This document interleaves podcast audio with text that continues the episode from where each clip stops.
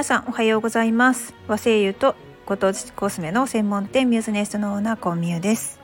はい昨日ですね11月21日はいい匂いの日ということで和製油の日でした、まあ、和製油の日っていうのは日本産天然精油連絡協議会がですねあの、まあ、定めた和製油の日ということなので、まあ、別にあのすごく有名かというとまだまだ今年始まったばっかりなんですよね。で昨日あの、まあ、初めての和声優の日のイベントが行われたんですけれども東京のお茶見の方だったかなの会場でオフラインではリアルにですねあの、まあ、お偉方ですよ結構理事のあのすごい有名な先生方がいらっしゃって。てで一般参加者の方とか生産者の方とかいらっしゃっていてであと残りぜえ Zoom でですね全国からそこにアクセスをして聴講をすることができたんですけれどももう朝の9時50分から夕方の5時まで ほぼほぼあの休憩挟んでやってたんですけどでもランチ休憩も結構短かったから結構休憩なしであの行ってましたね。でその中でもあの生産者さんの紹介とかあと、えー、消費者の視点からとかいう話はですねあの無料で見れるんですけれどもアカデミックアワーという時間帯がありましてあの1時から、えー、4時までか3時間123時間ですよね。だいたい3時間あのノンストップで学術研究のですね話とかを聞いてました さすがにですねあの私このチャンネルでもアロマリサーチからですね学術論文とか研究結果とかいろんなあのまあ研究報告をこうまとめてでそれをちょっと噛み砕いて、まあ、こういうことだよねって言ってこう私一般の文系なんですよ。ね、大学も文系やし、まあ、そもそも、ね、数学とか嫌いなんで もう一般の文系の人がまあ読んで分かる程度に解説をしてるんですけどそれがないままのぶっ通し3時間だったんでちょっと頭爆発しそうになりましたね。うん、でもすごくねなんか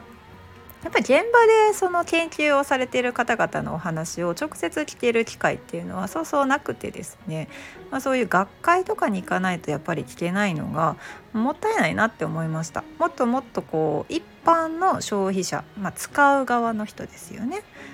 精油アロマセラピーのグッズなんかを使う側の人。まあもちろんそのトリートメントされるアロマセラピーが趣味で好きでやっている方とかあとはもうプロとして、まあ、本職としてセラピストされている方々とか先生方とまあねその方々が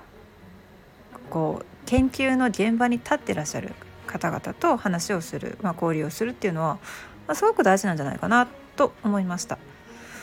うんというのはまあ、その研究結果を元にしてじゃあ、えー、この精油をどうやって使っていこうかっていうふうにもちろん使う側の人は考えますし、えー、と消費者側としてはあそんな研究が出てるんだなっていうのを知ることができますよねかん、まあ、簡単に知ることができますよね。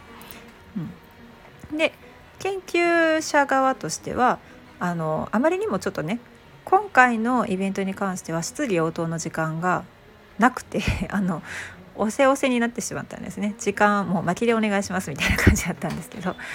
まあ、研究者の方からすると一般消費者がどういった研究をしてもらいたいかなんてことはあんまり多分普段聞かないと思うんですよ。あの全く何もわからないその普通にアロマを趣味として使っている人がどういったことを知りたいのかとかはもしかするとあんまり聞いてないのかもしれない。うん、でしかもその一般消費者の方々はなんでこんなに研究が進まないのかっていうのも分かんないわけですよ。ヨーロッパとかだともうあのねあの公に食料としてちゃんとこう地位がですね認められているセラピストの方々に比べて日本だとまあ、アロマセラピーっていうのはまだまだね、ちょっとうさんくさいなって思われている部分医学界からもまだまだその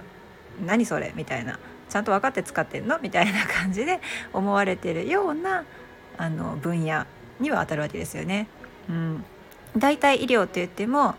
えー、まあ、言ったらその鍼灸とかそういったものまではきちんとこう、まあ、勉強方法とかカリキュラムとか大学があるわけでもないですし専門学校としてあの単位として認められるわけでもないですし、うん、まだまだそのなんでそんなに研究が進んでないのかっていうね原因は大体話聞いて分かりました。予算ですね。研究する予算がないっていうのは聞いていて感じた部分ではありますね。要するにその公的資金がないですよね、うん、国が予算を下ろさないんだったら自分たちでどっかから集めてこないといけないんですよね研究する方々は。で研究する方々はどこから資金を得るのかって言ったら、うんまあ、スポンサーになるような、まあ、その研究をしてでその研究結果が出たら例えば製薬会社なんて一つねお薬を開発できたとしてものすごい何十億とかの利益になるわけじゃないですか。それがない ま残念ながらアロマセラピー業界で、まあ、お薬のように一般にそんなに消費されることはないっていうのとかねいろんな問題があるんだなっていうのは感じましたね。まあ、でもそこのところってその要望があれば需要があれば解決できる問題にもなるかもしれないですしどこに予算が足りないのかっていうのが分かればそこに予算を回してほしいんですよっていうのを話し合いができればおそらく解決できる問題なんじゃないかなとは思うんですけどまあでも昨今の政治見てたらそううまくはいかないですよね。うん、まあなんかそんな感じで現状をですねちょっとこう詳しく見ることができましたでいろんな全国の魅力的な生産者さんが紹介されていたのであの私もお話お伺いしたいなとか現地を訪れたいなって思うような方々があのたくさんいらっしゃいました。ぜひぜひですねあの和製油ってなんじゃいなっていう方がほとんどだと思うんですけれどもあの本当に日本に住んでいるんだったらその身近な植物の力っていうのが結構見直されているのでどんどん、うんまあ、広まっていってくれれば嬉しいなっていうのは思います。この辺の詳しいですね感想まああの参加された方々の感想の報告な今週水曜日の、えー、クラブハウスの中ですね和製油ワイワイ会ここだけやれバージョンの方でいろいろこう話し合いたいなと思っていますが今週水曜日ねなんと私ちょっとこう用事が入ってしまってしかもね子供と一緒に秘密裏に動かないといけないっていうミッションが発生しましたので